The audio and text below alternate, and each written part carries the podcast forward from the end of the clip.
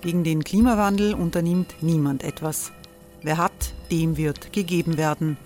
Und Frauen verdienen weniger. War ja immer schon so. Man ärgert sich und macht weiter. Was aber, wenn nicht? Wir haben eine Idee. Die Falter Arena macht die Bühne frei für Menschen und Projekte, die das Land verändern. Mein Name ist Eva Konzett. Ich leite das Politikressort im Falter. Und am Sonntag, den 26. Mai, veranstalten wir im Wiener Stadtsaal die nächste Falter Arena. Mit dabei unter anderem der ehemalige Politiker und Neosänger Matthias Strolz, Theresa Imre von Markter, Sonja Jöchtel von Love Politics oder Kari Ochsner von Ochsner Wärmepumpen. Machen statt jammern. Wir schauen uns an, wie das funktionieren kann. Kommen auch Sie vorbei. Alle Informationen und Tickets finden Sie unter falter.at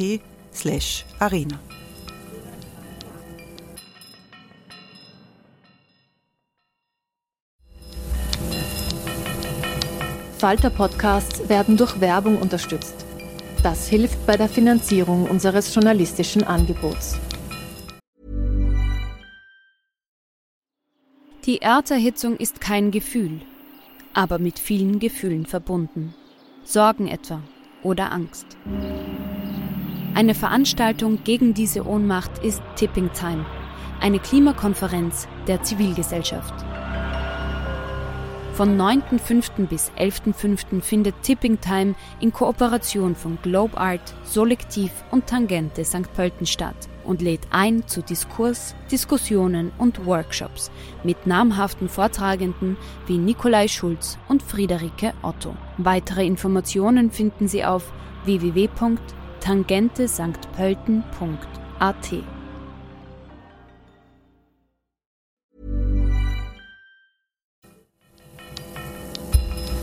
Falter Radio, der Podcast mit Raimund Löw. Herzlich willkommen, meine Damen und Herren, zu dieser Ausgabe des Falter Radio. Mein Name ist Florian Klenk, ich bin der Chefredakteur des Falter und ich darf Sie heute zu einem doch sehr ungewöhnlichen Gespräch willkommen heißen.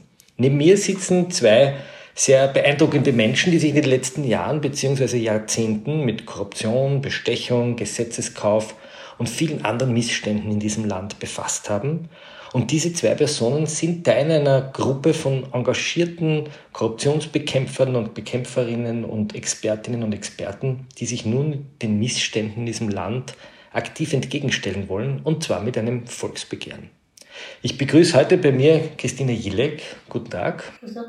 Frau Jilek, Sie waren Staatsanwältin der WKStA im Ibiza-Fall, aber Sie haben auch bei den Eurofighter-Ermittlungen äh, kurz mitgemacht. Sie haben ihren Job als Staatsanwältin hingeworfen. Sie haben vor dem Untersuchungsausschuss des Nationalrats eine, man kann schon sagen, Brandrede gehalten gegen die Missstände im Land, aber auch in der Justiz. Darüber werden wir gleich sprechen. Ich begrüße vorher aber auch Martin Kreutner, der äh, die älteren Zuhörer werden ihn noch kennen als Chef der Antikorruptionsbehörde BIA, das Büro für interne Angelegenheiten, eine gefürchtete, damals vom Innenminister Strasser der dann auch ins Gefängnis gewandert ist, eingerichtete Korruptionsbehörde, die vor allem in den Jahren 2000 bis 2010 im Land sehr aufgeräumt hat, ähm, die den Wiener Polizeikrieg beendet hat, die in Kärnten sehr viel ermittelt hat, aber auch Folterfälle in der Polizei, den Fall Bakari, aufgearbeitet hat. Herr Kreutner war auch Chef der Antikorruptionsakademie in Luxemburg. Herzlich willkommen. Danke. Frau Jiliek, ehe wir zum Volksbegehren kommen und den Forderungen, die Sie heute gemeinsam mit äh, anderen präsentiert haben. Erzählen Sie uns doch ein bisschen einmal, was Sie in den letzten Jahren so gemacht haben. Sie waren in der legendären Dienstbesprechung dabei. Sie haben vor dem Nationalrat diese doch sehr zeitgeschichtliche Rede gehalten. Was hat Sie so aufgebracht, dass Sie den Job als Staatsanwältin letztlich beendet haben? Also ich möchte mal vorausschicken, dass ich äh, heute äh, da bin in meiner Funktion als Staatsbürgerin, äh, dass ich in der Vergangenheit sehr viel erlebt und gesehen habe, was ich nicht für möglich gehalten hätte in diesem Land. Ähm, und durch diese Erfahrungen in der Vergangenheit, in, äh, in meinem Job, äh, hat sich bei mir einfach der Eindruck äh, manifestiert, dass es wirklich so ist, dass Demokratie und Rechtsstaat und eine funktionierende Demokratie und ein funktionierender Rechtsstaat keine Selbstverständlichkeit sind und dass wir alle gemeinsam was dafür tun können. Ähm, aus diesen Erlebnissen in der Vergangenheit möchte ich in die Zukunft blicken und schauen, was kann man besser machen, was kann man tun, damit äh, sowas nicht noch einmal passiert. Äh, ich kann einzelne Fälle oder auch Fälle, die ich bearbeitet habe, nicht kommentieren. Sie haben das, Sie haben das äh, festgestellt, es gibt einen genau. Medienerlass, vielleicht müssen wir das den, den äh, Zuhörern erklären. Es gibt einen Medienerlass, der verbietet es, äh, Richterinnen und Staatsanwälten über die Fälle zu sprechen. Genau. Was aber nicht verboten ist, ist sozusagen darüber zu sprechen, wenn es einen illegitimen Druck gibt. Sie haben ja vor dem Parlament geschildert, äh, ich darf das vielleicht wiedergeben, Sie haben das in, als, als sozusagen unter Wahrheitspflicht gesagt, dass es einen, einen, einen immensen Druck der Oberbehörden gegeben hat, dass es immer wieder so eine Art Gängelung gegeben hat durch disziplinäre Fachaufsicht, dass immer wieder Berichtspflichten gekommen sind, wo Sie gesagt haben, das sei eigentlich notwendig. Ähm, warum eigentlich? Warum ist das passiert? Was ist Ihre, was, was, was ist Ihre Vermutung? Das, äh, Ohne jetzt in den, einzelnen, in den einzelnen Fall einzugehen. Genau, also das ist alles äh, ganz in meinem Urschussprotokoll nachzulesen, da habe ich da zu genau Stellung äh, genommen. Das kann man auf der Parlamentshomepage Parlaments lesen. Parlaments abrufen, das ist auch für jedermann einsehbar. Ähm, ich glaube, dass es insgesamt ein Systemproblem ist. Äh, dass, äh, das ist ja nicht nur bei einem einzelnen Fall so, sondern das ist bei auch anderen Fällen bemerkbar. Es ist so, dass die Strafrechtspflege aus meiner Sicht, die Staatsanwaltschaft funktionieren in sehr vielen Bereichen, funktioniert dieses System sehr, sehr gut. Es, äh, die große Masse der Fälle, wo es eben nicht um, um höchste politische Träger geht, das ist das System so, äh, dass man gut damit arbeiten kann. Und dann gibt es halt Fälle, wo man das Gefühl hat, die sind auf einmal anders äh, und diese Verfahren sind auf einmal anders. Und auf einmal ist nichts mehr so, wie man das eigentlich aus der normalen Tätigkeit kennt. Was heißt das konkret? Ähm, äh, grundsätzlich ist es so, dass man überbordende Berichtspflichten hat, dass man sehr viel beschäftigt ist, an die Oberbehörden zu berichten, dass Dienstaufsichtsmaßnahmen ergriffen werden, dass Dienstaufsichtsprüfungen ergriffen werden. Die sind auch nicht transparent. Das heißt, als, als äh, Mitarbeiter einer Staatsanwaltschaft weiß man oft nicht, ist es abgeschlossen, ist es nicht abgeschlossen, äh, kommt da was heraus, kommt da nichts heraus. Aber ist das ähm, ein Problem? Jetzt bin ich der Minister oder der Oberstaatsanwalt, sagt, naja, das geht da gegen den Bundeskanzler oder gegen den Finanzminister, ich möchte informiert werden, weil die Journalisten fragen mich ja dann vielleicht in den Medien, was da los ist. Warum ist das ein Problem für eine Staatsanwältin? Es ist im Moment im Gesetz so geregelt, dass ähm, in Fällen, wo jetzt ganz vereinfacht gesagt berühmte Personen betroffen sind, hat die Staatsanwaltschaft dem Minister, der Ministerin zu berichten. In allen anderen Fällen nicht. Man muss wissen, dass diese Fälle den kleinsten Teil der staatsanwaltschaftlichen Arbeit ausmachen. Ähm, in, in über weit überwiegenden Teil, sicher weit über 90 Prozent der Fälle ist der Minister nicht involviert. Und diese gesetzliche Bestimmung, dass man die Berichtspflicht an den Minister und auch die Entscheidungsbefugnis des Ministers nur daran festmacht, ob jemand berühmt ist oder nicht, das halte ich tatsächlich für nicht mehr zeitgemäß. Ähm, ich glaube, es ist ja nicht ein Fall, der gegen einen Politiker geht, automatisch schwerer oder sachlich, fachlich schwerer. Wenn ein Politiker einen Verkehrsunfall hat, ist das nicht schwerer als ein normaler Verkehrsunfall. Das heißt, es am der Person und der Funktion und der Wichtigkeit dieser Person aufzuhängen, ob der Justizminister, die Justizministerin letztinstanzlich entscheidet, er wird angeklagt oder nicht. Aber wenn ich, Sie, wenn ich Sie richtig verstehe, gibt es sozusagen zwei Ebenen. Auf der einen Seite einmal das Faktum, dass man überhaupt berichten muss, wenn jemand berühmt ist, oder glamourös, glaube ich, heißt das, ne? die mhm. lärmschlagenden Fälle. Aber wenn ich Sie richtig verstehe, wird, mussten sie nicht nur berichten, sondern diese Berichtspflicht ist sozusagen auch in einer, jetzt formuliere ich es in meinen Worten, schikanösen Art und Weise ausgeübt worden, dass man sie sozusagen zuge, zugemüllt hat mit Berichtspflichten und sie eigentlich nicht mehr zum Ermitteln gekommen sind.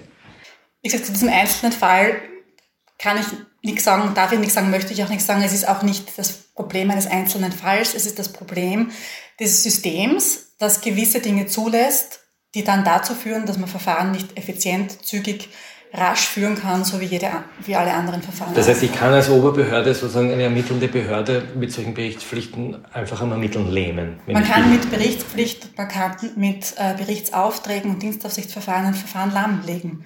Wenn wir haben, wie in jedem staatlichen Bereich und wahrscheinlich auch in anderen Bereichen, jeder kennt, äh, Ressourcenknappheit. Wir haben nicht Unmengen Personal wenn man jetzt damit beschäftigt ist, zu berichten, was man vielleicht vorhat zu tun oder was man irgendwann vielleicht tun möchte, sich zu rechtfertigen, warum man was getan hat, dann kann ich es nicht tun.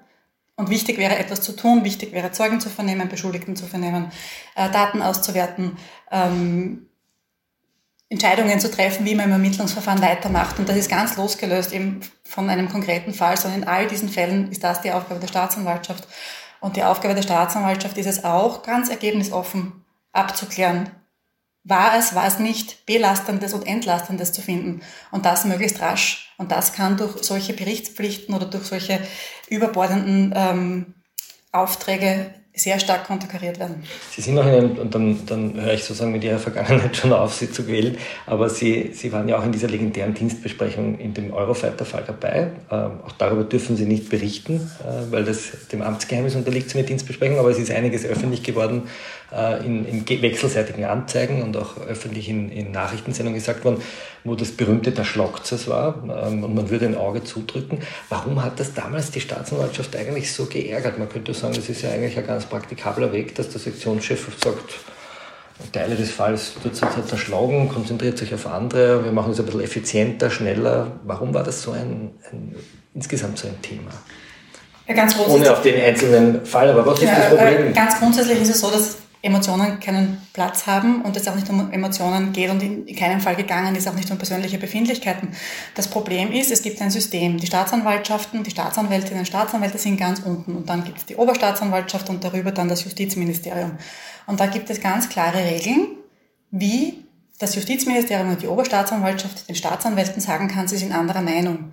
Das hat schriftlich zu erfolgen und begründet zu sein. Und das ist ganz, ganz wesentlich, weil es geht um Transparenz und darum, dass man nachvollziehen kann, wer wann was wollte. Und dass, man, äh, dass die Staatsanwälte auch das Recht haben zu sagen, ich sehe es anders, ich bleibe dabei, ich sehe es anders, du bist mein Vorgesetzter. Wenn du meinst, ich soll es anders machen, dann mach es, aber auf dem vorgesehenen Weg. Eine schriftliche Weisung, eine begründete Weisung, die im Akt ist und die jeder einsehen kann. Man ist weisungsgebunden, aber man hat trotzdem ein Recht, bei seiner Rechtsmeinung zu bleiben. Das heißt, wenn ich das richtig verstehe, so eine Dienstbesprechung umgeht eigentlich diese strengen oder wird dazu missbraucht, diese strengen Regeln, die man braucht, um später die Entscheidung auch nachvollziehbar zu machen und auch um die politische Verantwortung einzuordnen, eigentlich verwässert. Man kann alles, was mündlich passiert, ist sehr, sehr informell. Äh, und alles, was schriftlich festgehalten ist, ähm, ist formell und ist nachvollziehbar. Und das wäre so wichtig, dass ganz egal, wie man diese Regelungen schafft, dass es schriftlich ist, nachvollziehbar ist, dass jeder weiß, wer wann was gesagt hat, dass das parteienöffentlich ist, dass auch der Beschuldigte und das Opfer weiß, wer will was. Und dazu kommt, wenn man gut dokumentiert und wenn man gut alles festhält, dann kommt man eher dazu, äh, dass die eigene Kommunikation als Beamter oder als Beamtin öffentlichkeitstauglich ist. Weil in meiner Funktion als Staatsanwältin, in einer Funktion als, als äh, in der Justiz, Justizminister, Sektionschef, Oberstaatsanwalt, finde ich, muss der Maßstab der internen Kommunikation der sein, dass es öffentlichkeitstauglich ist. Ich kann nur das sagen, was ich auch öffentlich sagen kann in meiner Funktion. Und das äh, ist, ist mein Anliegen, dass man es transparent macht, nachvollziehbar für jeden Dritten. Dann kann man auch sich dagegen zur Wehr setzen. Auch das transparent in einem gerichtlichen Verfahren. Herr Goldner, wenn Sie jetzt äh, als ehemaliger Korruptionsermittler und Korruptionsprofi die, die Chats von Herrn Bilnacek und von Herrn Fuchs lesen und äh, die Chats mit dem Verfassungsrichter Brandstätter, die sich sozusagen auf WhatsApp da anfeuern, die Korruptionsbehörde zu torpedieren oder die sich auch Akten schicken. Äh, was hätten Sie dann als Korruptionsermittler gemacht? Da gibt es sicher zwei Dinge zu unterscheiden. Das erste ist das äh, formal-juristische, also erfüllt das Tatbestände nach dem Strafrecht, erfüllt das Tatbestände nach dem Dienstrecht, nach dem Disziplinarrecht etc. Aber mir ist schon ein anderes Thema auch ein großes Anliegen und zwar wegzukommen auch von dieser rein formalistischen oder auch rein auf Gesetze basierenden Diskussion. Hier gilt es schon auch zu berücksichtigen, dass man Mechanismen äh, stoppt, die auf der faktischen Ebene Dinge äh, beziehungsweise Ermittlungen äh, beeinträchtigen. Die Frau Jilek hat das ganz kurz erwähnt. Ich bin jetzt schon lange nicht mehr im öffentlichen Dienst. Ich kann das vielleicht etwas äh, drastischer auch formulieren. Sie können eine Ermittlungsbehörde lahmlegen, wenn Sie jede Woche die Sekretärin oder den Sekretär austauschen. Sie können eine Ermittlungsbehörde lahmlegen, wenn äh, die Dienstfahrzeuge alle drei Wochen in die Inspektion außertürlich müssen oder wenn die Dienstfahrzeuge ausgetauscht sind, wenn Sie auf einmal neue Computer bekommen, neue äh, unangekündigterweise und außerhalb der Routine etc. etc. Und auch ein, eine Sache, die, glaube ich, ganz, ganz wesentlich ist, ist Vorgesetzte, die eine gewisse Ermittlungsschiene oder einen gewissen Ermittlungsgang haben wollen, können das sehr, sehr oft auch ausdrücken, ohne hier eine schriftliche Weisung erteilen zu müssen. Vorgesetzten, hat Sie das verwundert, wie Pilnacek mit Fuchs zum Beispiel chattet? Oder haben Sie gedacht, kennen Sie das eh? Haben Sie gedacht, so ist das eh, das kennen wir ja, Ich habe ich, befürchtet, dass, dass es solche Kommunikationsformen gibt. Ich möchte das also auch äh, unabgesehen jetzt von dieser konkreten Causa sehen, aber dass es natürlich solche Kommunikations- oder informellen Kommunikationswege gibt, das war mir natürlich oder ist mir nicht nur aus meiner eigenen äh, Zeit im öffentlichen Dienst, sondern insbesondere auch äh, aus, aus, aus meiner Erfahrung auch mit anderen Dienststellen im In- und Ausland bekannt. Das ist leider Gottes ein Phänomen, das man in sehr vielen Ländern sieht. Was hat Sie denn am meisten irritiert eigentlich, als Sie diese Chats gelesen haben? Mich hat am meisten irritiert, dass Persönlichkeiten, die fachlich eine sehr, sehr gute Reputation haben und die sicher auch etliches für den Staat geleistet haben, sich einerseits auf ein derartiges Niveau äh, im Stil einlassen, aber schlimmer finde ich eigentlich, dass sie sich auf derartige Netzwerke einlassen und sich derartigen Netzwerken auch ausliefern. Mit Netzwerken ist jetzt gemeint durchaus politische Parteien. Also Natürlich. politische Parteien. Natürlich. Ist das, ist das, Sie haben ja äh, sozusagen als Korruptionsermittler gearbeitet in der Zeit der ersten schwarz-blauen Regierung, haben dann relativ schnell auch die Korruption dieser schwarz-blauen Regierung untersucht, waren vielleicht nicht sozusagen so berechenbar, wie das vielleicht am Anfang geplant war, sondern haben dann sozusagen ihren Job ernst genommen. Mir ist ein Detail aufgefallen, dass der Sektionschef Bilnacek dem, äh, dem steirischen Landeshauptmann ein, ein, ein, ein, SMS schreibt und sagt, aufgrund des Fouls, das an unserer Familie begangen wird, äh, würde ich mir jetzt erwarten, dass meine Frau Richterpräsidentin des Oberlandesgerichts wird, also den mächtigsten Job äh, der Steiermark und in Kärnten kriegt. Hat sie das irritiert?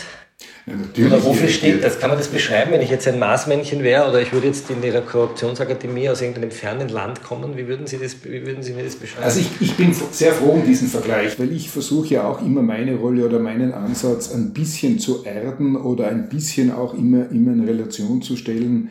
Ich war einige Male für den Europarat, für die UNO, für die OECD in anderen Ländern und habe dort evaluiert, also die Korruptionsbekämpfung dort evaluiert und zwar wirklich von erste Weltstaaten, sogenannten Deutschland, bis hin zu Afghanistan. Und ich frage mich immer, was hätten wir für einen Bericht geschrieben, wenn wir derartige Vorfälle in Absurdistan erlebt hätten. Und letztendlich ist es Absurdistan. Also eine öffentliche Funktion, und das sage ich jetzt wirklich äquidistant zu allen Parteien, ich würde es bei jeder Partei so sehen wollen, ein Staatsanwalt, ein leitender Ermittler, allfällig ein Richter, aber auch ein Politiker, äh, hat in der Umsetzung von Gesetzen diese Äquidistanz zu wahren. Und sich derartig einzulassen und auch noch so Begriffe zu verwenden wie äh, leider Gottes inzwischen nachweislich belastet wie wir sind Familie, kennt man normalerweise aus Mafiafilmen oder dergleichen, beziehungsweise sonst darzulegen, dass es ein Ich hab was gut Geschäft gibt, weil an mir wurde ein Foul begangen und deswegen interveniere ich, das ist Klientelismus pur. Noch dazu schriftlich. Ne? Noch dazu schriftlich.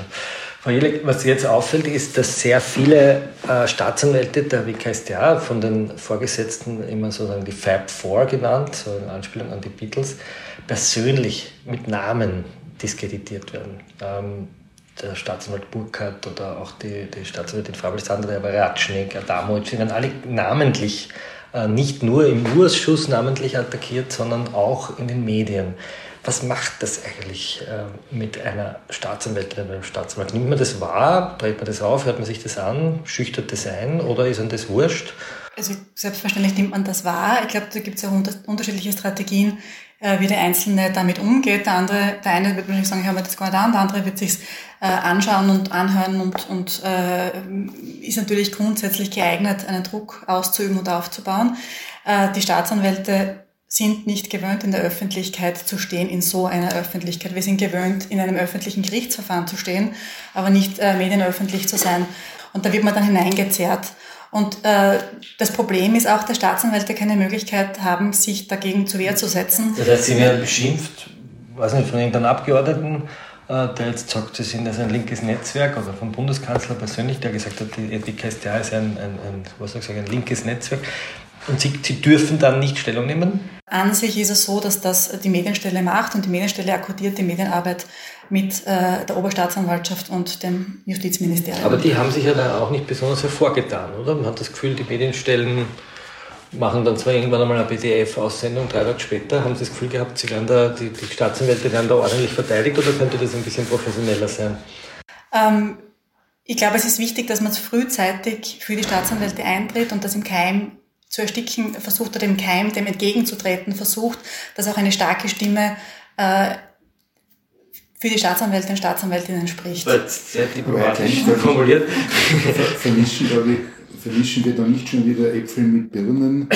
Wie die Frau Jillich sagt, und ich, ich möchte ein bisschen nachschärfen vielleicht auch, es ist doch wirklich nicht Aufgabe der Staatsanwaltschaft auf einer politischen Bühne, wo die Politik die Regeln vorgibt, die eigentlich ja auch, wenn wir ehrlich sind, eine politisch-mediale Arena ist, äh, dort außerhalb ihrer originären Aufgabe Justiz und Gerichtsbarkeit sich am politischen Podium verteidigen zu müssen. Ja, dafür, dafür gibt es die gerichtlichen Instanzenwege, dafür gibt es Dienst- und Fachaufsicht und so weiter. Also ich, ich sehe das und ich habe sie auch selber erlebt in meiner früheren Funktion, dass man in, in Urschüssen auftreten muss. Das ist letztendlich eine Vorführung, wo mit ungleichen Waffen gekämpft ist. Sie sitzen da, dürfen nicht sagen, haben sogar die Fakten vielleicht, über die dürfen sie auch nicht reden, werden dann angekübelt zum Teil, dürfen immer noch nichts sagen etc. Und eine Medienstelle wartet dahinter, bis alles erledigt ist und entscheidet dann, sagen wir was oder sagen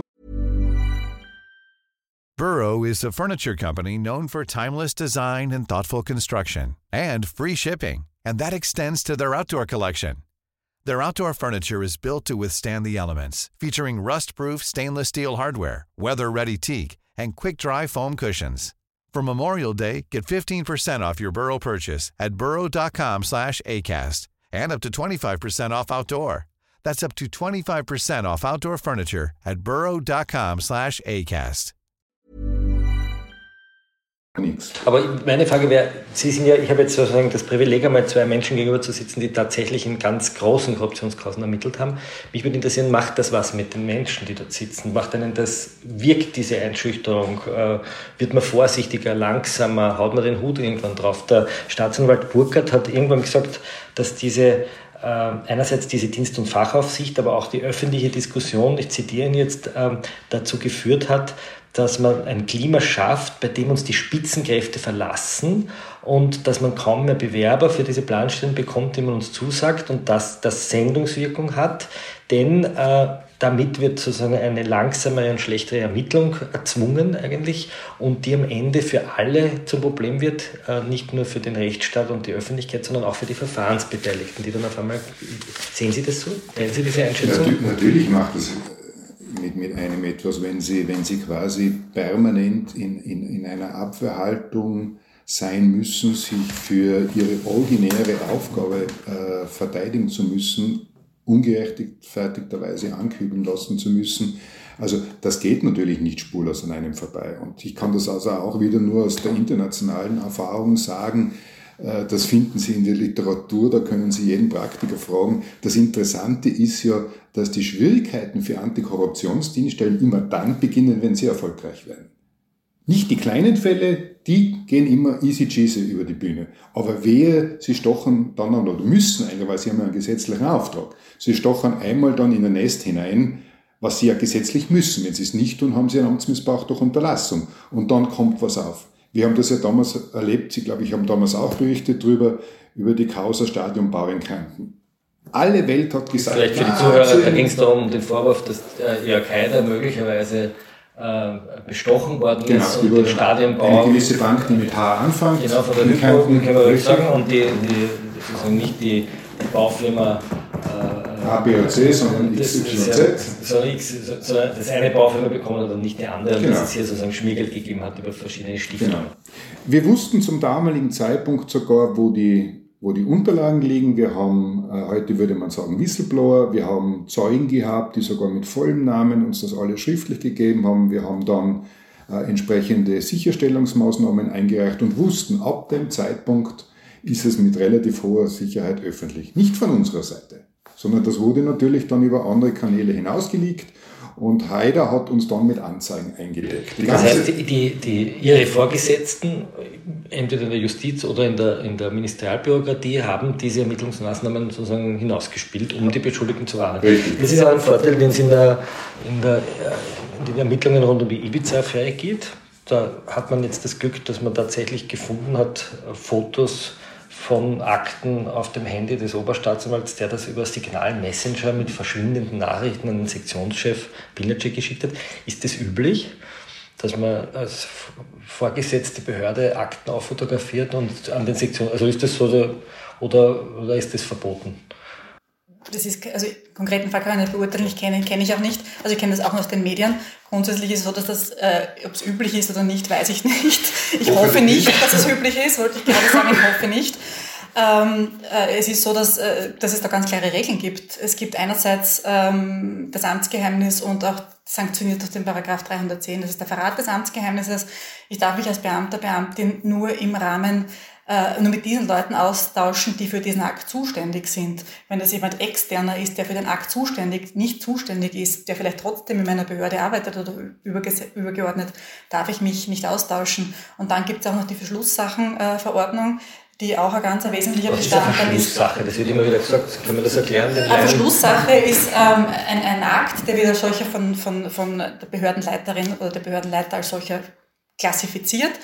Und da ist es dann so, dass Behörden intern ganz genau nachvollzogen werden kann, wer welchen Zettel man gehabt hat. Das heißt, man kann das nicht einfach auffotografieren und wem anderen schicken, sondern... Es weiß jeder, der XY hat dieses Dokument dann bekommen und dann ist es an den weitergegangen. Und das ist notwendig, weil es eben Ermittlungsmaßnahmen gibt, die die Beschuldigten zum Beispiel noch gar nicht wissen. Zum Beispiel geheime Ermittlungsmaßnahmen oder aus anderen Gründen, die es rechtfertigen, das besondere Geheimhaltungsinteresse. Das, das heißt, wenn, jemand eine, wenn jemand eine Verschlusssache fotografiert und über verschwindende Nachrichten verschickt, ist das ein Indiz dafür, dass er einfach eine, eine rechtlich nachvollziehbare Kommunikation umgehen will.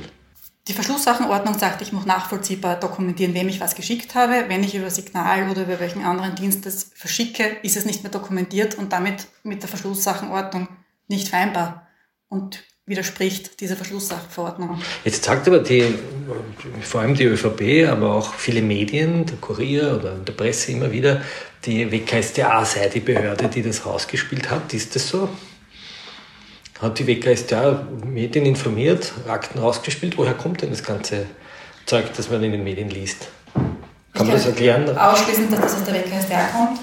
Ähm, ganz grundsätzlich ist es so, dass äh, in einem Ermittlungsakt, auch wenn es eine Verschlusssache ist, das wollte ich gerade vorher noch erklären, alle Parteien Akteneinsicht haben. Also jede, jede Verfahrenspartei, jeder Beschuldigte, jedes Opfer kann kann sich Aktenkopien holen. Das, das ist einmal jeder, das eine. Der Akt, jeder, der in diesem Akt involviert Der ein rechtliches Interesse hat, ein Interesse hat daran sozusagen, das heißt, weil er Beschuldigter, äh, Privatbeteiligter, wie auch immer, die haben ein rechtliches Interesse daran und die haben Akteneinsicht nach dem Gesetz, die dürfen da reinschauen und dürfen Kopien bekommen. Das heißt, wenn wir jetzt hergeben und sagen, die Chats des Herrn Schmidt oder die Chats des Herrn Binacek, wenn die in einem Strafakt liegen, wo es einen anderen Beschuldigten gibt, könnte der Anwalt des anderen Beschuldigten sich eine Kopie dieser Chats holen und könnte die theoretisch an die Medien Ganz egal in welchem Verfahren, wenn ein Zettel in einem Akt liegt, kann jeder Beschuldigte, auch ein anderer, diesen Zettel bekommen. Er hat ein Recht darauf.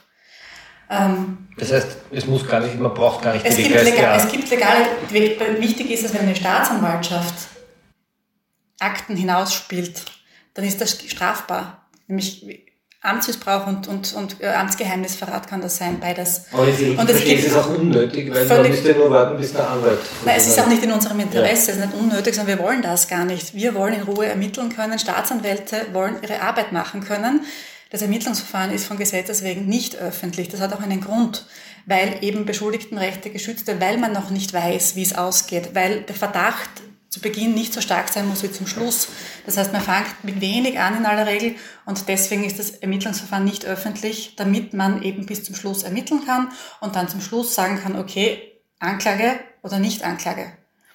Bevor wir zu den Forderungen zum Volksbegehren kommen, noch eine kurze Frage. Dazu sagt die ÖVP, die ÖVP sagt ja, wäre doch gut, wenn man das überhaupt verbietet, dass man aus diesen Akten gar nicht mehr zitieren darf, weil wir sind ja da in einem ganz sensiblen Bereich. Finden Sie das eine gute Idee?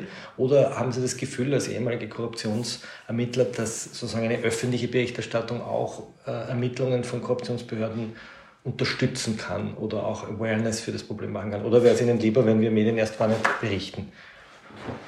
Das ist eine sehr, eine sehr zwieschneidige Frage. Äh, ich möchte, ich möchte zum Rauslicken vorher noch was sagen. Es, es ist ja vollkommen kontraproduktiv für jeden Ermittler und jede Ermittlerin, wenn seine Akten an die Öffentlichkeit gehen oder ihre, weil sie ja damit die Arbeit von Wochen oder Monaten sich zerstören. Das wäre ungefähr gleich erklärt, wenn Sie eine irre Geschichte recherchiert haben äh, die ein Heuler oder Brüller werden wird und, und äh, sie müssen das jetzt, bevor sie es veröffentlichen dürfen, 27 anderen Stellen oder irgendeine Redaktionssitzung von anderen Zeitungen auch erzählen. Na, was wird aus ihrer Geschichte werden? Oder sie sind eine Ingenieurin, arbeiten an einem tollen Projekt vielleicht an einem Patent sogar. Und bevor Sie das Patent überhaupt noch anmelden können, müssen Sie es an 33 andere Ingenieurskammern schicken. Dann können Sie auf Patent vergessen. Und gleich geht es den Ermittlern.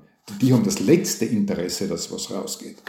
Was da reden wir jetzt von den, den, den, Ermittlungsschritten, wo sozusagen die, die Dokumente noch nicht der Akteneinsicht unterliegen, wenn ich es richtig verstehe. Also dort, wo eine Hausdurchsuchung befolgt Ich rede nicht von gesetzlichen Rechten. Ich rede jetzt davon, wenn einmal der Akt sozusagen, oder wenn einmal dieses Schriftstück in den Akt geht und in die Akteneinsicht geht, dann ist es Usus geworden und das geht zurück bis zu dem Fall Lokona, wo die Bundesländerversicherung Akteneinsicht hatte und es gibt viele Fälle, die werden in der Öffentlichkeit nie thematisiert worden. Wenn man es verbieten würde, dass Akten vor Beginn der Hauptverhandlungen in den Medien stehen. Ist das grundsätzlich gescheit? Wo schlägt da Ihr Herz? Sagen Sie, als Staatsorgane hätten wir eigentlich lieber, dass die Öffentlichkeit erst im Gerichtssaal äh, davon erfährt? Oder ist es Ihnen eigentlich eh ganz recht, wenn man sozusagen in der Öffentlichkeit erfährt, was da ermittelt wird? Also ich glaube, es sind einmal zwei Dinge zu unterscheiden. Das eine ist äh, die Frage, ob ich, also ob Dinge in den Ermittlungsakt kommen. Da sind wir rein im staatsanwaltschaftlichen Bereich. Und dann ist die Frage, was davon veröffentlicht wird, wenn Parteien oder wer auch immer das den Medien zuspielt. Ähm, ich glaube, der Rückschluss einmal, der jetzt in der Öffentlichkeit auch diskutiert wird, zu sagen, wir dürfen nicht mehr sicherstellen, weil das dann veröffentlicht wird, das ist einmal ein Riesenproblem, weil da, muss ich, da müssen die Medien ihre Verantwortung wahrnehmen. Und ich glaube, da ist eine Frage, wie die Medien mit den Informationen, die sie bekommen, umgehen, äh, dass es da auch klare Regeln gibt für Medien, Medienvertreter, was man veröffentlichen darf und, und äh, äh was nicht. In einer, in einer idealen Welt wäre es sicher schön, wenn man sagt, die Staatsanwälte ermitteln äh, und ermitteln zu Ende alles in Ruhe und das ist, äh, sie können in dieses nicht geheime Ermittlungsverfahren äh, durchführen. In einer idealen Welt. Kommen wir jetzt kurz zum, machen wir einen kurzen Bruch, nachdem wir jetzt irgendwie sozusagen die Vergangenheit rekonstruiert haben. Ähm, die haben heute was ganz Ungewöhnliches gemacht, nämlich ein, ein Volksbegehren angekündigt. Worum geht es da und wer macht da mit? Äh, ist das ein, äh, ein, ein Hilfeschrei, ein Warnschrei oder worum, worum wird es da gehen? Es ist letztendlich sicher ein Warnruf. Es ist ein Warnruf, dass Demokratie, Rechtsstaat, Friede, sozialer Zusammenhalt nicht selbstverständlich sind. Und dass es leider in den letzten Wochen, Monaten, vielleicht auch Jahren in diesen Sümpfen, die es in Österreich ja leider schon zu lange gibt, neue Qualitäten gibt, nämlich auch im Verhalten vis-à-vis der Justiz, im Auftreten der Justiz, im Herausschießen oder Ankleckern von einzelnen Personen, auch oder einzelnen Institutionen, die schon bei vielen von uns, und ich sehe das auch in meinem Umfeld und Bekannten- und Freundeskreis, sehr viele Alarmglocken läuten lassen. Und darum haben sich hier, oder hat sich hier mal eine Gruppe von Damen und Herren zusammengefunden. Wir sehen uns alle als Staatsbürgerinnen und Staatsbürger. Wir vertreten keine Institution, wir vertreten keine Partei, wir vertreten keinen Verein.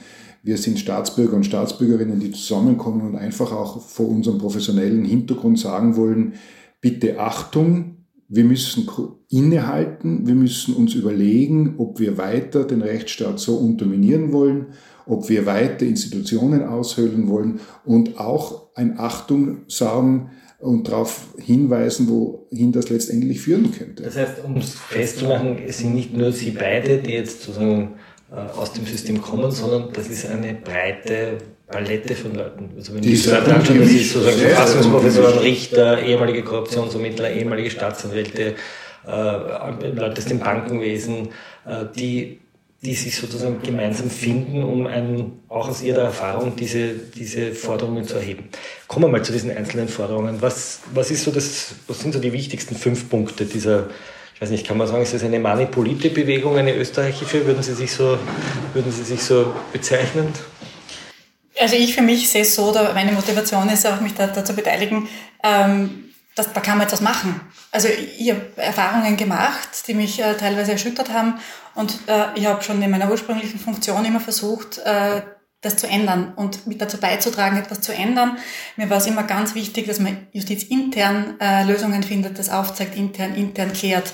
Und jetzt, als Staatsbürgerin, habe ich die Möglichkeit, mich an einem Volksbegehren zu beteiligen und um was zu ändern, um es besser zu machen und um dafür einzutreten, dass wir eine unabhängige Justiz haben und dass wir weiterhin unsere Meinung frei äußern können und dass wir einen funktionierenden und starken Rechtsstaat und eine Demokratie haben. Und das ist mein sind meine Beweggründe, warum ich gesagt habe, ich finde das sehr, sehr wichtig und äh, möchte mich jetzt auch in dieser Form beteiligen und diese Möglichkeit nützen. Ja. Warum soll das jetzt äh, einen normalen Österreicher interessieren, der sagt, naja, die Politik ist korrupt, das war eh immer schon so und äh, das wird sich nicht ändern und die Mächtigen richten sich halt. Aber warum ist Antikorruption ein Thema, das den, weiß nicht, den Bauern äh, im, im Pinzgau interessieren soll oder den Zahnarzt in, im Waldviertel. Warum ja, soll man das unterscheiden? Man kann sagen, ja, das ist eine Sache da in den, in den Ermittlungsbehörden und die Politik richtet sich das eh, aber warum ist das interessant für jemanden, der irgendwo im Weinviertel wohnt? Naja, weil der Bauer im Weinviertel wahrscheinlich auch Kinder hat und die in die Schule gehen und irgendwann einmal einen Job haben wollen und die Kinder sollen genauso das Recht haben, ihrer Schulbildung, ihrer Qualifikation gemäß und ihren, ihren Wünschen gemäß einen Job zu kriegen, ohne ein Parteibuch, ohne eine Parteispende oder ohne dass man irgendjemand kennt, der, der an, an, da was richtet. Also eigentlich eine Form von Antidiskriminierung, wenn ich es modern sage. Nee, wenn Sie es so modern formulieren wollen, ja, ich, ich würde es noch, noch wesentlich simpler sehen. Im Endeffekt geht es um einfach faires Miteinander, geht es um Rechtsstaat und geht es einfach auch darum, dass die Gewalten, wie es so schön in der Politikwissenschaft heißt, im Staat auf Augenhöhe gegenüberstehen und dass das ja eine unheimliche zivilisatorische Errungenschaft ist, die uns ja immerhin auch jetzt knapp 80 Jahre Frieden gebracht hat in Mitteleuropa. Und wenn da also eine Institution oder eine Gewalt anfängt, die anderen Gewalten permanent anzuklecken, zu unterminieren oder in Frage zu stellen, ja, dann wird halt irgendwann die Mauer zusammenstürzen. Und, und das ist meine Motivation hier zu sagen, äh, wir haben in der letzten Zeit da leider Gottes negative Qualitäten erreicht, wenn Urteile von Verfassungsgerichtshöfen nicht mehr befragt werden oder in Frage gestellt werden, wenn wir schon den Bundespräsidenten brauchen, damit, damit das Gesetz von höchsten Organen des Staates eingehalten wird. Also dieses konstante Austesten, das geht einfach nicht. Entschuldigung, man erwartet ja vom kleinen Handwerker und von der Bäuerin genauso, dass sie eine Steuererklärung ordnungsgemäß abgibt. Also was ist das für Zeichen nach außen? Wenn ich Sie jetzt aber richtig verstehe, wenn ich die Forderungen lese und, und richtig verstehe, sagen Sie, es liegt nicht nur an den Personen, die jetzt gerade an der Macht sind oder an den Parteien, die sich gerade äh, äh, schlecht benehmen, sondern Sie sagen, es ist ein strukturelles Problem in der Republik. Was muss sich ändern? Wenn Sie jetzt sozusagen Ihre Gesetzesvorschläge vorstellen könnten, was wären so die wichtigsten fünf, sechs Punkte, wo Sie sagen, das sind die, da, da ist die, der Werkzeugkasten falsch, um Korruption zu bekämpfen? Äh, ich glaube, anfangen tut es, wenn man mal den justiziellen Teil herausgreift oder Gerichtsbarkeit herausgreift, äh, ist es ja so, dass äh, nach wie vor in Österreich eine politische Weisungsspitze besteht. Als der Justizminister ist die, Justiz, die Weisungsspitze und auch über Ernennungen von Richtern und Richterinnen und Staatsanwälten und Staatsanwältinnen letztlich ein Politiker entscheidet. Es wäre ganz wichtig, eine politische Entflechtung, äh, dass man das klar trennt. Staatsanwälte sind ja äh, schon seit einiger Zeit Teile der Gerichtsbarkeit, dieser Säule der Gerichtsbarkeit. Ich glaube, es ist in der Zeit, dass man sie gesetzlich auch so behandelt. Vielleicht darf ich da kurz einhaken aus mhm. dem Chat. Sie dürfen das nicht zitieren Sie auch nicht, aber ich darf, weil ich diese Chats im Urschuss äh, hören konnte, dass zum Beispiel ein Sektionschef bei einem Politiker intervenieren kann oder überhaupt auf die Idee kommt, dass seine Frau Gerichtspräsidentin wird, würde ja eigentlich zeigen, dass offensichtlich die Politik doch ein Wort mitzureden hat. Oder wenn äh, der Verfassungsrichter Brand steht, der sagt, man muss jetzt sehr genau auf die Besetzung der, OLG, äh, der OSTAs, der Oberstaatsanwaltschaft, achten, weil das sind strategisch wichtige Entscheidungen. Da offenbart sich offensichtlich politischer Einfluss in der Besetzung von Richter- und Staatsanwältenposten. Es geht genau darum, ein System zu schaffen, wo das gar keinen Sinn mehr hat, wo es keinen Sinn hat, dass ich irgendjemanden, der nicht innerhalb der Gerichtsbarkeit ist, kontaktiere, weil es ein Gremium gibt, weil es ein, eine, eine kollektive Entscheidung ist mit mehreren Personen. Ganz, ganz wesentlich ist die Verteilung der Macht. auch innerhalb der Justiz und auch innerhalb, also unter den Gewalten, also Exekutive und, und, und äh, Justiz, äh, Gerichtsbarkeit und äh, Gesetzgebung, aber ganz wichtig auch innerhalb der Gerichte. Wenn ich sage, ich habe einen einzigen, der oben sitzt und die Weisungsspitze ist und da läuft alles zusammen, dann ist das zentriert in einer Person. Wenn ich sage, ich habe einen gerichtlichen Rechtsschutz, dann sind das hunderte Richter österreichweit. Da kann sein, dass irgendwo mal äh, eine Entscheidung nicht passt, aber es verteilt sich. Es wird nie eine Machtkonzentration geben, wo man sagt, es läuft alles bei einem zusammen. Also dieser Check-Effekt, dass sozusagen jemand über Jahre Macht akquiriert und dann offensichtlich mit dieser Macht auch immer wieder bedrängt wird und vielleicht auch persönlich aufgrund seiner Struktur vielleicht damit auch nicht mehr umgehen kann. Man braucht ein System, wo die Macht geteilt ist und wo äh, gewährleistet ist, dass transparent und unabhängig entschieden wird. Das ist ganz, ganz wesentlich und eben nicht diese Konzentration, wie wir sie im Moment haben. Das hieße was genau? Dem, dem, das Weisungsrecht im Justizministerium wegnehmen? Oder? Also da gibt es ganz unterschiedliche, ähm, ganz unterschiedliche Lösungsansätze. Es gibt zum Beispiel, ich könnte mir auch durchaus vorstellen, dass man, also ganz wesentlich ist es nicht ein Bundesstaatsanwalt aus meiner Sicht, keine Einzelperson, kein Justizminister Leit, sondern es muss ein Kollegialorgan sein, eine, eine große Behörde, gleich wie die Oberstaatsanwaltschaft, die Staatsanwaltschaft. Das muss eine Behörde sein, die muss sich als Gerichtsbarkeit wahrnehmen. Ich könnte mir persönlich, meine persönliche Meinung gut vorstellen, dass das eine reine Fachkompetenz ist, Kompetenzzentrum für Rechtsfragen, Rechtsvereinheitlichung ohne Einflussmöglichkeit auf den einzelnen Akt. Ich möchte noch einmal sagen, die meisten Akten entscheidet der Staatsanwalt ganz unten. Ob eine Mordanklage erhoben wird oder nicht, da geht es um lebenslange Freiheitsstrafe, entscheidet ein Einzelner. Aber wenn eben, sobald eine wichtige Person beteiligt ist, entscheidet schon ab dem Händeldieb sozusagen dem Händeldiebstahl der Justizminister. Und das ist ein Ungleichgewicht, das passt einfach nicht. Jetzt können wir sagen, das ist halt auch wichtig, weil das sind ja Politiker und die werden ja gewählt, das sind ja die Vertreter des Volkes und die haben vielleicht sogar Recht darauf, dass das besonders genau angeschaut wird, weil gerade um sie vor Missbrauch und politischer Justiz zu schützen, muss man da genau hinschauen. Also es soll eben genau diese zwei Klassen Justiz nicht geben. Und es gibt, wenn es, wenn es jetzt Vorwürfe gibt, gibt es dagegen auch Rechtsmittel. Es gibt die unabhängigen Gerichte. Ich kann mich gegen alles bei Gericht zur Wehr setzen. Es wäre schön, wenn das auch gemacht wird, wenn man sagt, okay, es gibt einen Rechtsschutz, das ist der gerichtliche, das gibt es jetzt schon. Wenn mir was nicht passt, was der Staatsanwalt macht, mache ich ein Rechtsmittel, der Richter entscheidet. Dann habe ich dagegen noch eine Beschwerde, es entscheiden drei Richter. Ja lustigerweise jetzt bei diesen ganzen Hausdurchsuchungen der Ibiza-Affäre nicht erfolgt ist. Ne? Da hat sich noch nie jemand beschwert. Ich kann mir zum Einzelfall nicht äußern, ja. habe ich, ja. habe ich schon, habe ich schon gesagt, aber ganz grundsätzlich ist es so, äh, es gibt diesen Rechtsschutz und der ist gut und der ist wichtig und auf diesem Weg kann man es seriös klären. Und wenn dann der Richter eine andere Meinung hat, dann wird er das hineinschreiben. Dann wird er sagen, das war nicht richtig. Aber auch das heißt nicht automatisch, dass irgendwas politisch motiviert war. Wir sind alle Juristen, glaube ich, in diesem Raum und jeder weiß, wenn zehn Juristen sind, gibt es auch zehn Meinungen.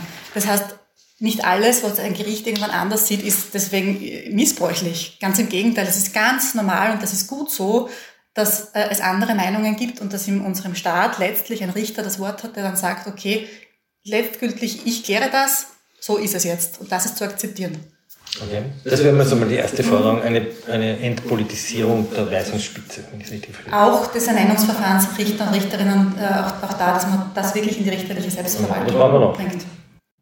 Ich, ich lade da wirklich alle, alle Leser, Leserinnen, alle Hörer, Hörerinnen und, und jeden, den es interessiert, ein, die Detailpapiere zu, zu, zu lesen. Wir haben über 70 ganz konkrete Vorschläge äh, in diesen Detailpapieren auch gemacht äh, wir haben das auch gegliedert in fünf Kategorien und möchte aber ein Element auch noch herausstreichen, äh, das mir persönlich sehr wichtig ist, auch weil ich vielleicht schon äh, zu viele Diskussionen miterlebt habe, wir müssen da ein Gesetz nachschärfen und da muss wieder ein Gesetz her und da noch eins und da noch eins. Das ist alles wichtig und das fordert natürlich auch internationale Organisationen ein und da gibt es natürlich auch berechtigte Entwicklungen. Letztendlich werden wir aber auch einfordern müssen wieder Worte wie Anstand und Respekt, Ethik und Moral. Alles, was moralisch verwerflich ist, kann doch nicht politisch opportun sein. Und wenn wir die Politik nur immer ausrichten am Strafrecht, gibt's eine Verurteilung, eine strafrechtliche Verurteilung. Nein, es gibt gerade noch keine und deswegen ist alles super. kommen wir noch ein bisschen in diese Volksbegehrensforderung. Moral, da hat jeder andere, ne? könnte man sagen. Der, das ist genau der Punkt. Der, der, ganz konservative oder andere Moral als der ultraliberale. Aber wo, wo sehen Sie sozusagen noch im, im, Juristischen, was muss sich juristisch ändern? Was, was, wo sehen Sie einen Regelungsbedarf? Ein Volksbegehren soll ja, eine, soll ja Gesetzesvorschläge einbringen. Wir haben jetzt die Entpolitisierung der Weißenspitze. Was wäre noch wichtig? Ich glaube, genau zu diesem Punkt Moral, das ist genau der, der Punkt, so wie Sie sagen, jeder hat eine andere Moral, aber Gesetze sind letztlich nichts anderes als der Ausfluss einer kollektiven Moral, nämlich das, was die Mehrheit der Österreicherinnen und Österreicher meint, dass moralisch in Ordnung ist. Und da geht es jetzt, ist eine Forderung in dem Volksbegehren, eben Regeln zu schaffen, wie diese Moral ausschaut, wie Ämter auszuüben sind, Regeln zu schaffen, wie die Österreicherinnen und Österreicher. Also Compliance und genau. Ja, aber sich einfach überlegen, wie soll man das machen? Was ist richtig, was ist falsch? Was halten die Österreicherinnen und Österreicher für richtig und falsch? Wie sind Ämter auszuüben? Wie sind die zu begleiten? Da allgemeingültige Regeln zu schaffen, dass es eben nachher nicht so ist, dass der eine meint, das ist moralisch richtig und der andere nicht und wir dann über das äh, diskutieren, sondern dass es Leitlinien gibt. Gehen wir da ein bisschen ins Detail. Was, was wäre so etwas, was sich ändern muss? Also wir haben viele gesetzliche Vorschläge. Äh, wir, können jetzt ein paar, ein paar aufzählen. Einer wurde schon genannt, nämlich die, äh, die Weisungsspitze darf nicht bei einem politischen Organ hängen bleiben. Es sind Ernennungsverfahren, insbesondere von Richter, Richterinnen, sind äh, unabhängig zu gestalten, durch richterliche Gremien äh, zu bewerkstelligen. Es gehört die Unabhängigkeit äh, der Ermittlungsbehörden ganz, ganz wesentlich gestärkt, und zwar verfassungsrechtlich. Es ist irgendwo äh, fast schon ein, ein, ein, ein Treppenwitz der Geschichte, bei allem, allem Respekt auch gegenüber dem Rechnungshof. Der Rechnungshof macht sogenannte Innenrevision, äh, nämlich nachprüfend in der Republik, ist verfassungsmäßig verankert. Gut so. Die Stellen aber, die Deliktsrevision machen, heißt die also wirklich die Schaufenkausen ermitteln müssen, die sind entweder einfach gesetzlich nur äh, befestigt im Gesetz oder überhaupt nur auf, auf, auf Erlass oder Verordnungsbasis und dergleichen. Also hier diese Ermittlungsstellen auch verfassungsrechtlich äh, zu verankern. Es sind, das war ein Thema, auch im Ibiza-Komplex, ich komme immer wieder drauf, weil es so ein schönes Brennglas war, war ja sozusagen die, die politische ähm, das politische Engagement von Ermittlungs-, also von Beamten. Wir hatten in der Schredder-Affäre einen Beamten, der ÖVP-Gemeinderatskandidat war, aber gleichzeitig dem äh, Vizekanzler SMS geschickt hat und gesagt hat, ich hoffe auf den Rücktritt seines Rücktritts.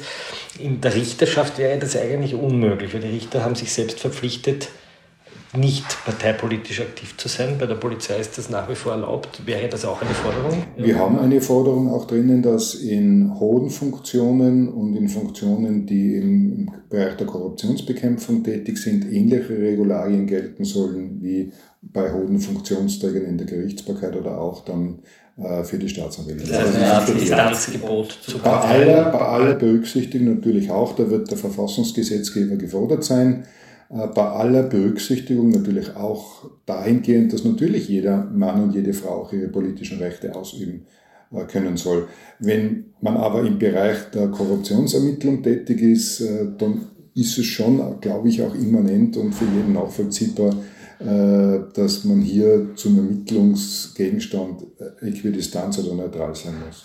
Wir haben vorher angesprochen, die Parteibuchwirtschaft. Sind Sie für eine Kriminalisierung der Parteibuchwirtschaft? Justizministerin Alma Sadic hat, als sie noch bei der Liste jetzt war, äh, mit Alfred Noll so einen entsprechenden Gesetzesvorschlag äh, vorgelegt.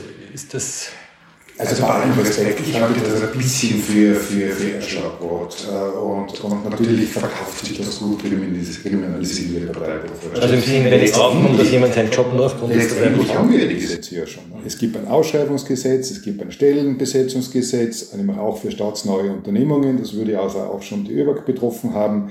Äh, es gibt die, die Amtsdelikte, es gibt Arbeitsrecht. Aber das ist ja völlig wurscht. Also der Herr Schmidt ist ja sozusagen wo jeder nachlesen konnte, dass er sich den Job selbst geschneidert hat und sich sogar den Aufsichtsrat selber äh, ich, ich, sehe das Problem aber eher in der, in der Gesetzesumsetzung und, und nicht, und nicht darin, dass man wieder einen neuen Paragraph schnitzen muss. Das ist ja alles schon geregelt. Wenn Sie sich das Stellenbeschreibungsgesetz durchlesen, finden Sie dort Anfordernisse an Qualifikation, finden Sie dort äh, Themata wie Transparenz, wie Ausschreibung und so weiter und so fort. Naja, wenn Sie das Gesetz aber umgehen, dann kommt es halt zu solchen, zu solchen Ergebnissen.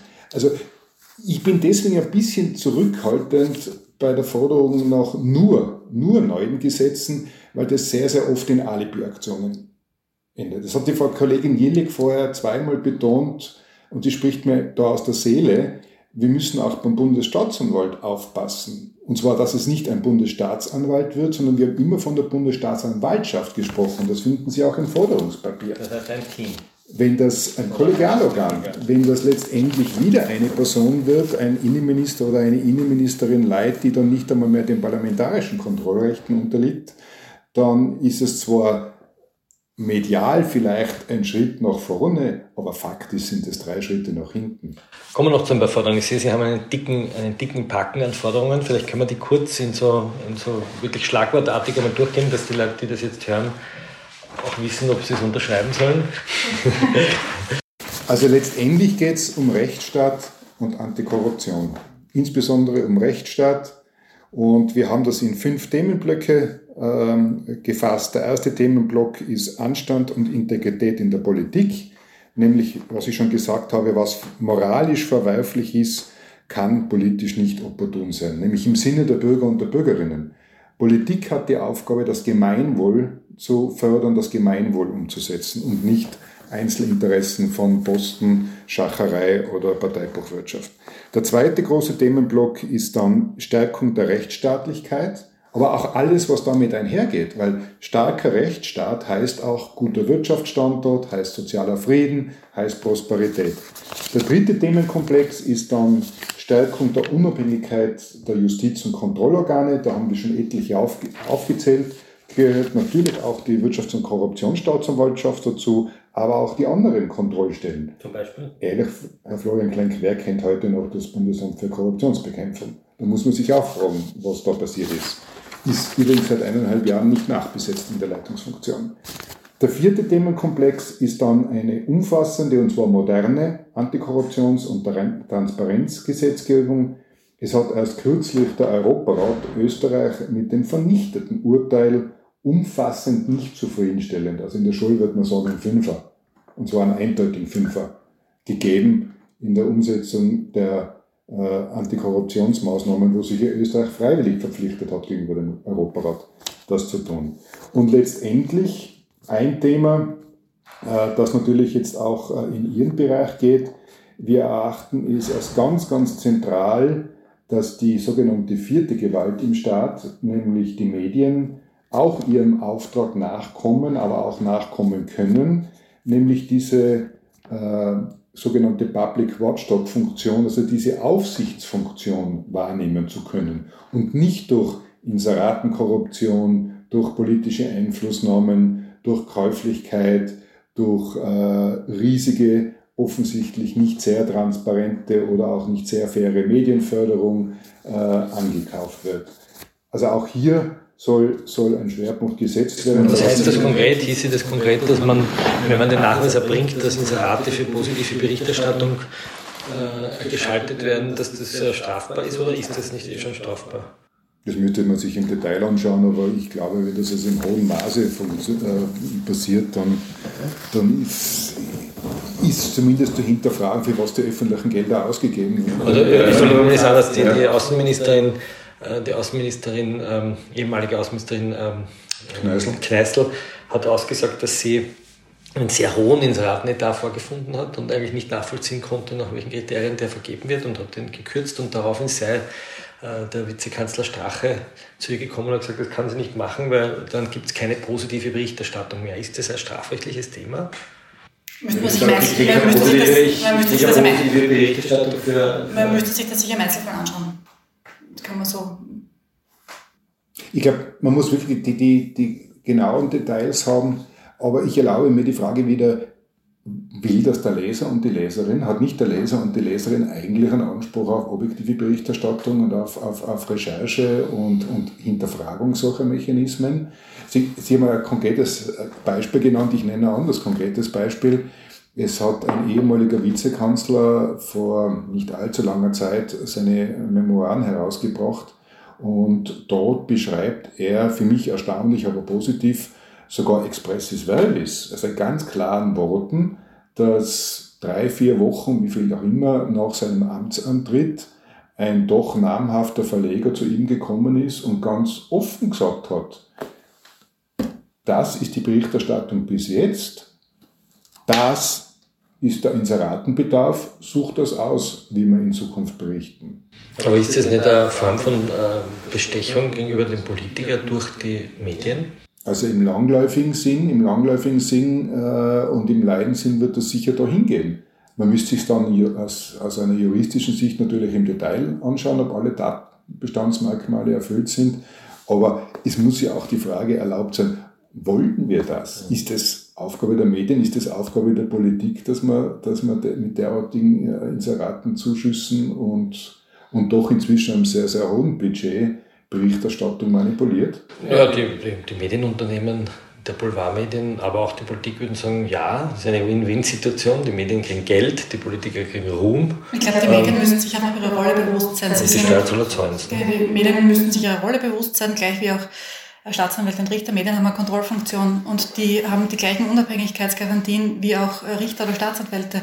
In Wahrheit ist der Job, also mein ehemaliger Job und ihren ganz unähnlich. Äh, wir recherchieren einen Sachverhalt und bilden uns eine Meinung und äh, ziehen daraus dann Konsequenzen. Und das objektiv und nach guter Recherche. Herr Klenk, dieses Win-Win-Argument, das höre ich immer wieder in der, in der Korruptionsdiskussion. Das ist natürlich polemisch. Und das ist, dieser, genau, das ist dieser Klassiker, aber dieses klassische Missverständnis, dass Korruption ein opferloses Delikt ist. Weil man immer ausklammert, dass der Win-Win ja stattfindet zu Lasten eines Dritten nämlich demjenigen, der das Mandat gibt. Und das Mandat hat die Politik ja von der Bevölkerung, vom Gemein, von der Gemeinschaft, also auch um das Gemeinwohl zu, zu, zu fördern. Wenn sich also zwei jetzt zusammenraufen oder gegenseitig was zuschieben, äh, um dann Partikular, also Einzelinteressen zu fördern, ist das ja nicht mehr im Sinne des Mandats. Und deswegen gibt es natürlich auch denjenigen oder diejenigen, die dann unterm Strich verlieren. Das sind wir alle. Das ist der Steuerzahler, die Steuerzahlerin, der Bürger, die Bürgerin, weil damit ja auch der Rechtsstaat wieder in Frage gestellt wird. Kommen wir kurz zum Abschluss noch eine Frage, die vielleicht die Leute interessiert. Ähm, Sie haben gesagt, das ist ein parteiunabhängiges Volksbegehren. Wer steht dahinter? Wer zahlt das? Wer finanziert das? Das kostet dann Geld, da muss man Geld einzahlen. Wer, wer finanziert sie? Ja, auch wir werden von niemandem von niemand extern finanziert. Wir werden vielleicht, vielleicht, letztendlich natürlich auch ein Crowdfunding machen. Das wird sehr, sehr transparent sein. Das heißt, über eine Website, Leute über eine Website spenden. Richtig, wenn das auch ein Anliegen ist. Wir werden natürlich sehr klar auch darüber Rechenschaft ablegen. Äh, und bis dato kommen die Mittel von uns. Also das heißt, Sie finanzieren das privat. Ja. Das heißt, es gibt kein, keine, es gibt keine Partei, es gibt keine Institution, es gibt keine Stiftung, es gibt niemanden, sind wir selber als Zivilbürger, Zivilbürgerinnen. Und wollen Sie, dass Parteien dieses äh, Volksbegehren unterstützen? Also wäre das recht, wenn sich jetzt die Grünen oder die SPÖ oder die FPÖ anschließt und sagt, wir, wir sind an ihrer Seite, kann man mit ihnen mitkämpfen oder wie, wie, wie, kann, wie können wir uns das jetzt vorstellen? Lassen Sie mich so umgekehrt formulieren. Kann überhaupt irgendjemand gegen einen stabilen Rechtsstaat und äh, gegen Korruption sein?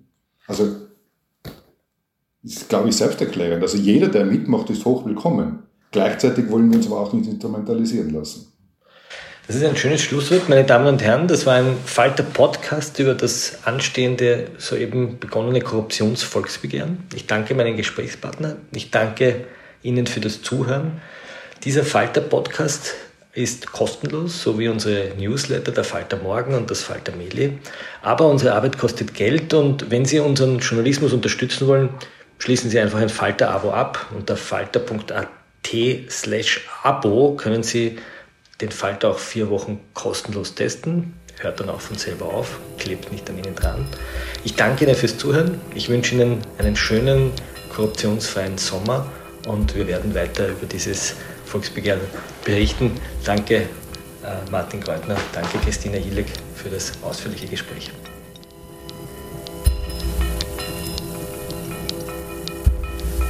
Sie hörten das Falterradio, den Podcast mit Raimund Löw.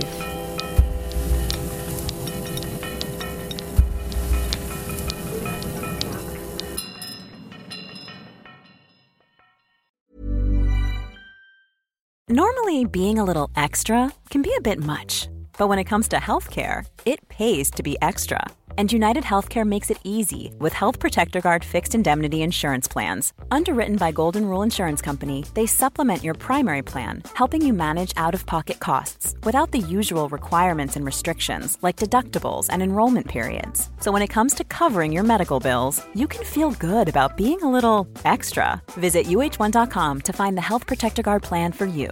Even when we're on a budget, we still deserve nice things. Quince is a place to scoop up stunning high end goods for 50 to 80% less than similar brands. They have buttery soft cashmere sweaters starting at $50, luxurious Italian leather bags, and so much more. Plus, Quince only works with factories that use safe, ethical, and responsible manufacturing. Get the high-end goods you'll love without the high price tag with Quince. Go to quince.com/style for free shipping and 365-day returns.